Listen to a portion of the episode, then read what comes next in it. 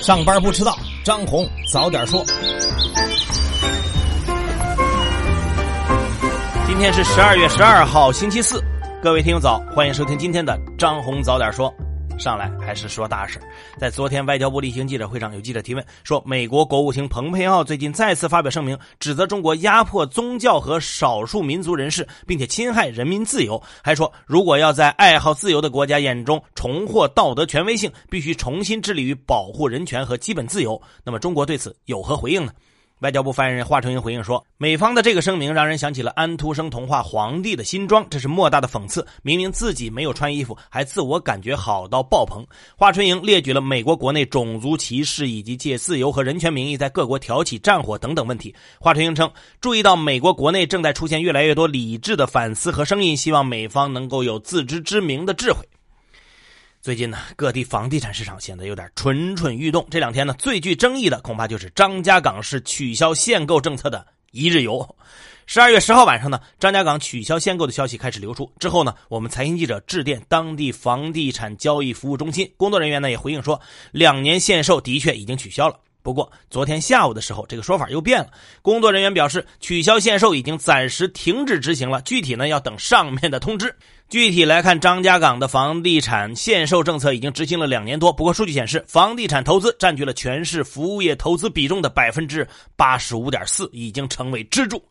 类似张家港这样的调控政策，一日游呢也不少见。七月份的时候，河南开封发布消息取消新建商品房三年限售规定，一天之后文件被撤销。去年十二月，湖南衡阳发文件暂停新建商品房限价，一天后也撤回了。原因呢，解释说是引发了误解，影响有悖初衷。所以各地想的都是我悄悄的放松，你装作没看见。另一面呢，在湖南长沙就针对房住不炒来了个新版本的调控。十二月十一号，长沙发改委下发通知，明确了商品住房价格的构成。通知明确，商品住房的价格是由成本加利润加上税金构成的。具体来说呢，成本有八项，包括楼面地价、前期工程费等等。而利润的提取呢，以成本构成中的前四项之和为基数，平均利润率在百分之六到百分之八之间。税金方面呢，就按国家税法和有关政策规定执行了。同时呢，通知还指出，住宅小区内经营性设施的建设费用等等，不得计入商品住房价格。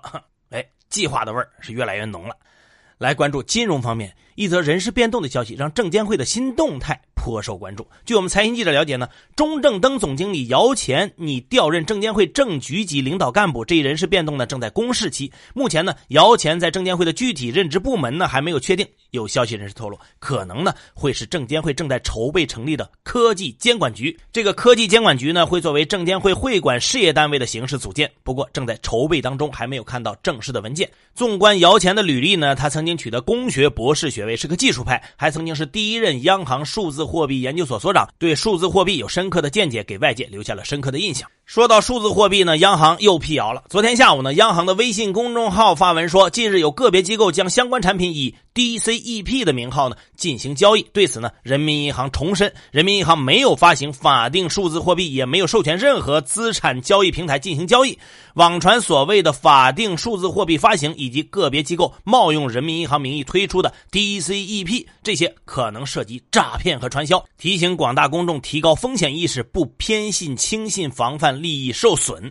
哎，一个月前呢，央行也在官网发布过公告，强调没有发行法定数字货币，表示人民银行从二零一四年开始研究法定数字货币，目前呢仍然处于研究测试的过程当中，网传的推出时间是不准确的消息。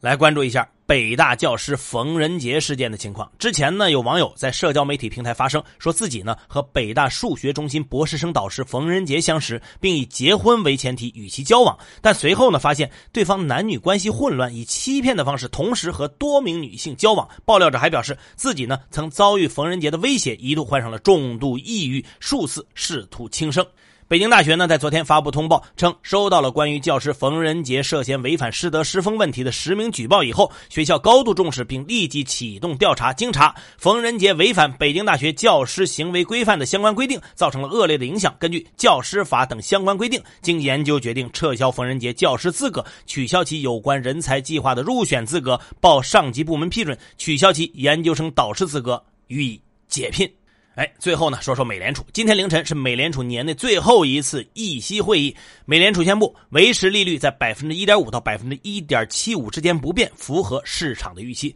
今年年内呢，美联储已经连续降息三次，共降息七十五个基点。美联储在声明中说，当前的货币政策立场是合适的，能够支撑美国经济持续扩张、就业市场强劲增长以及通胀水平处于百分之二目标附近。对于明年的情况呢，美联储点阵图显示，在二零二零年降息和加息的几率都很小。美联储主席鲍威尔在新闻发布会上表示，未来在考虑加息之前，希望让通胀率上升并保持在美联储目标通胀之上。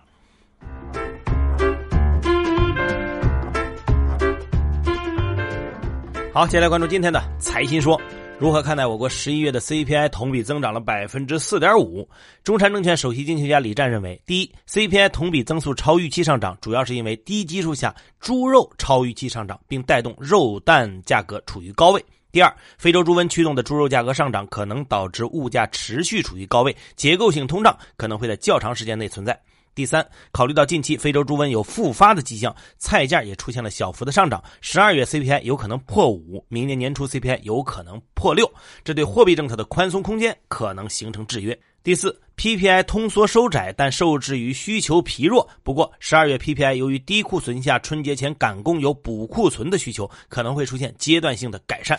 我国未来政策刺激的空间有多大？瑞银亚洲经济研究主管汪涛认为，确保经济合理增长是实现诸多政策目标的关键。因此，政府不会出台靠信贷大幅扩张推动的强刺激措施，也不会大力刺激房地产市场。预计政府会进一步小幅度放松宏观政策以稳定增长，同时会进一步深化改革、扩大开放、鼓励创新。房地产开发商偏紧的融资条件可能会边际松动，地方政府隐性债务和影子信贷的管控力度可能也会有所减弱。不过，如果明年经济增速强于预期，那么政策放松力度也有可能有所降低。